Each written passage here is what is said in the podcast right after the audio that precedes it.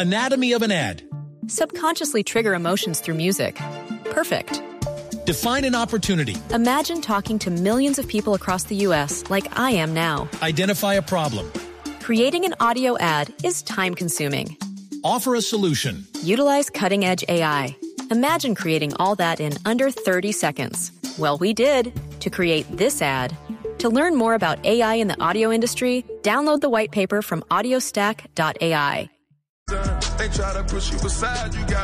Continuamos en Travesía Blue y nos pusimos fuertes, Mari. Me encanta esta canción, buena, Juanca. ¿no? Me encanta para poder entrenar, definitivamente. Y es que Usted uno co- entrena, ¿no? Yo entreno, entreno Sí. juiciosa y es que uno como viajero, como, como aventurero, pues debe cuidar su cuerpo, debe Sí. hacer eh, algunas prácticas que le ayuden a tener mayor resistencia física porque hay lugares que ameritan que usted la dé toda. Sí, sí, sí. Yo he visto que usted es muy juiciosa en sus posts, en sus historias, mostrando todo lo que hace en temas de, de preparación física y, Y por eso hoy estoy cuerpo. feliz. Hoy está feliz. invitado. Ese, sí, señores.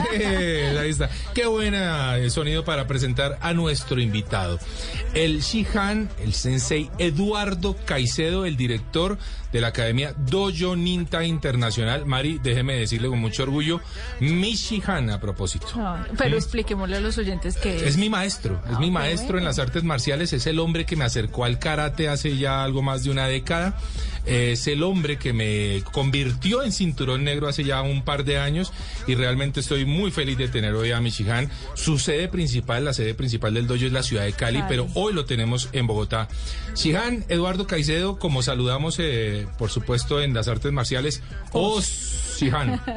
Os Mari, Os Juanca, qué gusto estar aquí con ustedes en Blue Radio. Edu, Bueno, sí. pasa algo que, que a mí me llama la atención y es que la gente se sorprende cuando uno dice, es que a mí me gustan las artes marciales. Sí. Y las mujeres, tengo que reconocer, muchas veces dicen, uy, pero es que meter a mi hijo en eso es como algo violento. Empecemos quitando esa, ese estigma que algunas personas le ponen a las artes marciales. Bueno, es- ese es un estigma que viene de la falta de conocimiento. En las artes marciales pasa algo muy similar en el, en el ser humano. Lo que pasa cuando tú, cuando tú tienes un problema tienes que reconocerlo. La violencia es algo innato en el ser humano. Si te das cuenta, la forma que llegamos fue conquistando otras tribus, con, eh, cazando. Entonces, eh, está ese instinto entre nosotros. Entonces, eh, lo que hace el arte marcial es reconocer esa parte y canalizarla a través de ejercicios, de figuras, de catas, eh, que- eh, quemar estamina. Muy bien. Eduard, ¿cuántos años en las artes marciales? Más de 40, Juan, que no te doy el número. Bueno, para que no adivines la edad. No, no le pasan los años. Yo No. conozco a Eduardo hace mucho tiempo Claro. también y lo veo siempre igual. es una roca. ¿Qué pasa con Japón? Cuando nosotros como viajeros pensamos en Japón, Sí. definitivamente hay algo que nos va diciendo es un lugar para poder practicar artes marciales o por lo menos para aprender algo de ellas. Japón es un espectáculo en todo sentido, ¿sí? Eh, sus mismas estaciones, eh, su, su es- estructura arquitectónica, toda esa cuestión, y está muy relacionada con las artes marciales. ¿Por qué? Porque es una cultura que estuvo casi 900 años Sí. bajo, los bajo el régimen samurái, ¿sí? Entonces, todo lo que tú ves en Japón está relacionado con esto y a través de las artes marciales, pues, se puede hacer un viaje más profundo y integrarse más con la cultura y tener lo que es esencia y la filosofía de lo, de, de- de la- del, del Japón real, ¿no? De hecho, el gatito del que estábamos hablando al inicio del programa, Sí. me decía Eduardo, que tiene su origen en, en una leyenda samurái. Sí, es una es? leyenda samurái. Hay un señor feudal que se refugia debajo de un árbol por una tormenta. Cuando observa al frente de él en un templo un gatico blanco, una gata exactamente, que lo estaba llamando. Sí. Y él decía, pero ¿por qué me está haciendo eso? Yo siento que me está llamando con la manito, porque sé lo que quiere. Entonces, él con mucha curiosidad se acerca hacia el gato y en el momento que sale del árbol llega un rayo, cae un rayo en el árbol y mata al caballo que estaba ahí con él. Entonces, de ahí viene ya la, his- la historia del manequineko. Ah, qué interesante, ¿no? Eduard, ¿cuántas veces ha tenido la oportunidad de viajar a Japón? Nueve veces, Juan Carlos. Nueve veces. Y en esas nueve veces, eh, supongo yo, en temas de campeonatos, con las organizaciones que se dedican al tema de artes marciales. Sí, básicamente ha sido para capacitación y campeonatos, pero a la vez ha sido unos viajes muy fructíferos porque son, como les digo, muy culturales Ajá. y la filosofía de- está intrínseca en el arte marcial, ¿sí? Entonces, el, el practicarlo me ha permitido conocer a Japón de otros, de otros aspectos. Pude Claro. conocer el Kokoro, que es el corazón interno del Japón, y porque ellos son tan tan apegados a, cu- a cuidar la naturaleza. Claro, por supuesto. Eduard, uno como colombiano, y ahí ya uno, eh, ah, ya cuando uno dice como colombiano, ya entonces puso una cantidad de cosas culturales por delante. Cuando uno llega a Japón, ¿con qué se estrella? O sea, ¿qué, qué, qué dice uno? Uy, esto no me lo esperaba. Con cantidad de cosas hasta las más simples. El, el- el volante de los carros está al lado contrario. Sí. Entonces estaba esperando los carros en el, en el En- sentido en el sentido Claro. opuesto. Opuesto. Entonces eso es peligroso, ¿no? Por supuesto. Lo otro es eh, el comer en las calles. Mm. No puedes comer. Ir comiendo en la calle es, un- es una... Es una falta. Es una falta. Ah, sí. O ir a bostezar en la mesa. O utilizar los palillos en la mesa. Hay una cantidad de cuestiones con las que uno empieza a estrellarse prácticamente y empieza uno a, a sentirse como que no pertenezco a esta cultura. La disciplina, siempre hemos admirado a los japoneses la disciplina. ¿Está ligado también al tema de artes marciales? La disciplina es el, la el principal objetivo de las artes marciales, que es el autocontrol, ¿sí? La autodisciplina, ah, la autoconciencia. Entonces, lo que hace el arte marcial es buscar ese yo interno, ¿sí? Disciplinarlo y colocarlo al servicio de, de la sociedad. ¿Y allá las mujeres, hombres, niños lo siguen practicando? Japón está estructurado sobre la filosofía del Bushido, que era el código de ética samurái. Lo practican todo. Es que el arte marcial no es ni femenino Ajá. ni masculino, es del género humano. ¿Sí? Sí. Entonces ahora te voy a comentar que las, las, las señoras hay veces tienen reparos, pero me gustaría que leyeran sobre Tomoe Gosen. Tomoe Gosen es una gran heroína de la, de, de la, de, la, de la leyenda de las artes marciales y era considerada una Onabu Geisha, que es una mujer experimentada o letrada en las artes marciales y era muy bella. Oye, Qué interesante el tema, ¿no? Eduard, cuando uno eh, viaja a Japón, digamos que como turista, no soy un artista marcial, pero quiero tener un acercamiento, un encuentro con, con este tema samurái o de artes marciales, ¿hay la posibilidad? Anatomy of an ad. Subconsciously trigger emotions through music. Perfect. Define an opportunity. Imagine talking to millions of people across the U.S. like I am now. Identify a problem. Creating an audio ad is time consuming. Offer a solution. Utilize cutting edge AI. Imagine creating all that in under 30 seconds. Well, we did to create this ad. To learn more about AI in the audio industry, download the white paper from audiostack.ai. Cantidades, cantidades, Juan Carlos. Hay dos, hay, hay dos eh, sitios por, por predilectos. El primero es Kioto. Sí. Sí, en Kioto hay varios tours donde puedes vivir la experiencia samurai. Hay otro, otro, hay otro, los dos pueblos de Higa y Koga, que eran los pueblos de, de los ninjas. Ah, ¿sí? bueno. También ahí te puedes sumergir. Sí. Y yo tuve la experiencia principal, eh, eh, principalmente en una subpoblación que se llama Edomura. Sí. En Edomura hay un pueblo a la antigua, ahí hacen muchas películas y te metes ahí y es como si estuvieras viviendo en la era samurái. Te disfrazas como samurái Ah. y empiezas a hacer el recorrido por todo, por todo el sitio vestido como tal. Wow. Y el idioma, Eduardo, ¿cómo, ¿cómo es el tema ahí, por ejemplo, para aprender este tipo de clases? A ver, una de las cosas, de las, de las barreras también que me decía, es eso, ¿no? Uno piensa que en Japón todo el mundo habla inglés. Sí. Y, y no, ¿sí? Pero también hay una cuestión muy, muy curiosa. Los japoneses son demasiado formales y se preocupan porque te entiendan, que los entiendas como sean.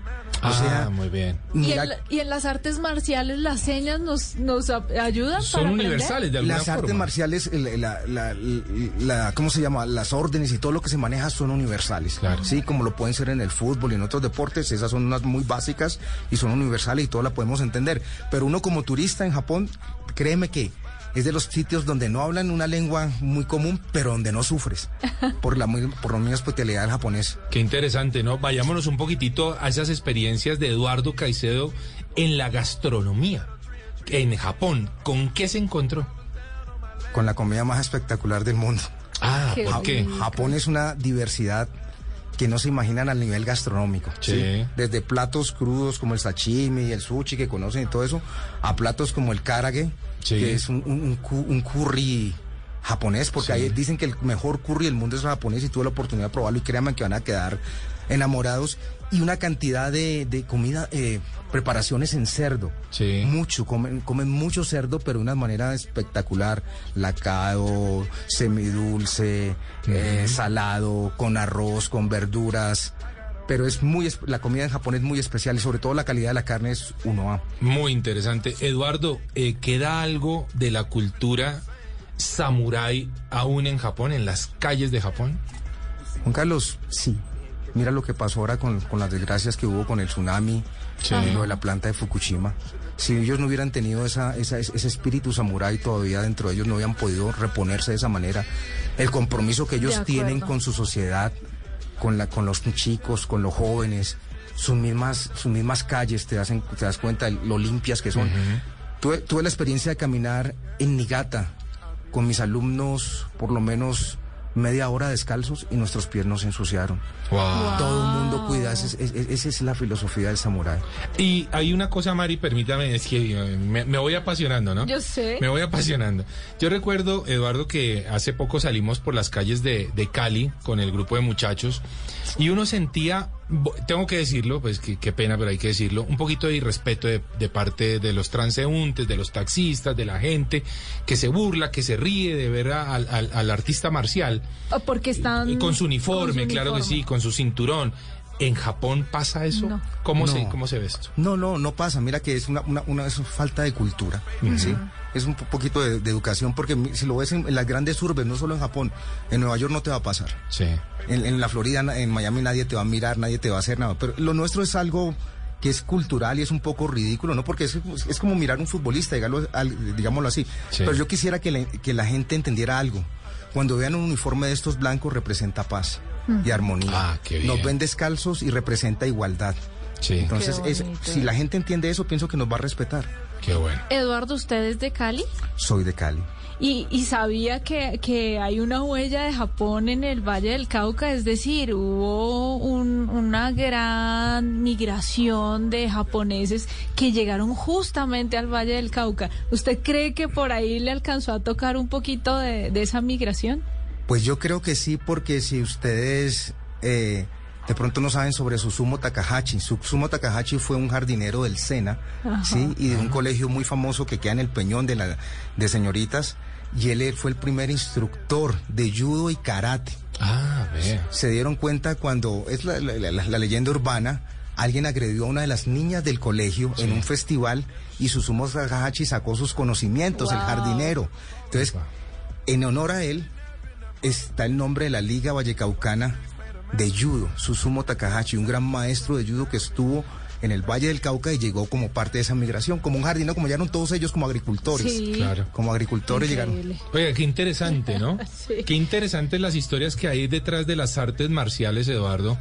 Y, y pues hoy queríamos un poquitito llevar a nuestros oyentes por este recorrido fascinante de un hombre que tiene toda la experiencia del mundo, que es un ejemplo para Colombia, permítame decirlo de esa forma, Eduardo, porque usted es un hombre que nos ha, que, que ha puesto la bandera de Colombia realmente en el, en un sitio muy alto y del que todos los colombianos nos sentimos muy, pero muy orgullosos. ¿Por qué los muchachos, por qué los niños deberían entrar a estudiar artes marciales? En este momento, Juan Carlos, lo más importante es rescatar los valores. La autodisciplina, el autocontrol, la autoconciencia y hay algún valor muy importante que la gente no tiene en cuenta. Sí. Autodefensa. Ah. La autodefensa no es simplemente una técnica contra otro, es saber escoger nuestras amistades, saber cómo nos alimentamos, estudiar. Sí. Wow. Porque si no estudiamos, ¿cómo nos vamos a defender en la vida? Entonces la, la autodefensa es un campo muy amplio que las personas lo han olvidado. Nos estamos, estamos sacando a estos muchachos una cantidad de información que sin, sin eh, procesarla bien, no es conocimiento. Entonces se van- están recibiendo una cantidad de información y están como locos por ahí actuando y, no, no saben de ellos mismos. Sí. El arte marcial te lleva a mirar hacia tu interior y a canalizar esta- estas situaciones. Es, muy interesante, Mari, porque eh, aún en mis inicios, inclusive cuando yo traté o quise empezar a estudiar artes marciales para en el barrio Restrepo hace muchos años, eh, Full Contact, pues yo entré por un poco la necesidad de defenderme. Porque quería que no me la montaran más una cosa y la otra. Pero y lo que tan terminé. se no. Ah, sí. Eso siempre va a haber uno más grande que uno, ¿no? Siempre va a haber otro más grande que uno. Pero lo que terminé entendiendo es, es que lo que terminé haciendo a través de las artes marciales es controlar la ira Qué bonito. es entender que ese no era el camino, o sea, que el problema es del otro, no de uno. Así que eh, las artes marciales es un camino definitivamente de vida. Eduard, eh, por último, eh, ¿es muy costoso ir a Japón? Para nuestro medio es un poco costoso Sí. ir a Japón. Costoso. Sí, es un poco costoso ir a Japón. Hemos tenido la fortuna de, de ahorrar ciertos gastos porque representamos a organizaciones Claro. japonesas en nuestro país Sí, claro. y nos dan invitaciones especiales. Sí. Pero Sí. particularmente es Es, es costoso, pero sabe Juanca que Sí. encontré algunos eh, como escuela samurái espectáculo en Kioto por un día, como Ah, para que bueno. usted sea samurái por Sí, un día. sí, sí. Y no es tan costoso, cuesta ver. 80 dólares, Ah, bueno, que pensando en el promedio Sí, de sí, sí. precios en Japón, pues no está nada mal. También hay uno de Samurai Experience, en donde usted, eh, y lo hace en el Museo de Kioto, cuesta Sí. 79 Ah, dólares. está muy bien. Una experiencia ninja en Kioto para niños y familias, 39 dólares. Nada, nada mal. Eduardo, eh, recordemos las redes sociales de Dojo Nintai. Arroba Dojo Nintai Internacional. Correcto. Así Ese nos van a encontrar. Ese dojo es con J, sí, exactamente. Sí, le- ¿Dojo? sería Dojo Nintai Internacional. Así nos van a encontrar en eh, todas nuestras redes sociales del Dojo Nintai, ¿no? Y eh, pues recordemos que tenemos sedes en Armenia, tenemos sedes en Cali, tenemos sedes en Bogotá y muy pronto vamos a estar teniendo sedes también en, eh, la Florida, en los Estados Unidos, ¿no? Así va a ser. Sí, Juan Carlos, muy pronto vamos a tener sede en, en los Estados Unidos y vamos a tener un lanzamiento espectacular aquí en Bogotá para todos los interesados y quiero Por favor. con, el- con, con tu venia anunciar la próxima apertura Dojo Nintai, filial Bogotá, bajo la dirección del sensei Juan Carlos Oba, Solar. oba. Uy. Ay, ay, ay, hágame el favor. Hágame el favor, semejante compromiso tan maravilloso. Eduardo Caicedo, muchas gracias por haber estado en eh, los micrófonos de Travesía Blue. Es un gran honor y os para todos nuestros compañeros. Os, Mari, Juan Carlos, domo arigato gozaimashita. Travesía Blue. Anatomy of an ad. Subconsciously trigger emotions through music. Perfect.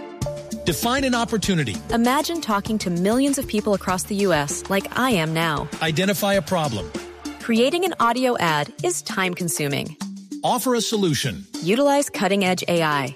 Imagine creating all that in under 30 seconds. Well, we did to create this ad.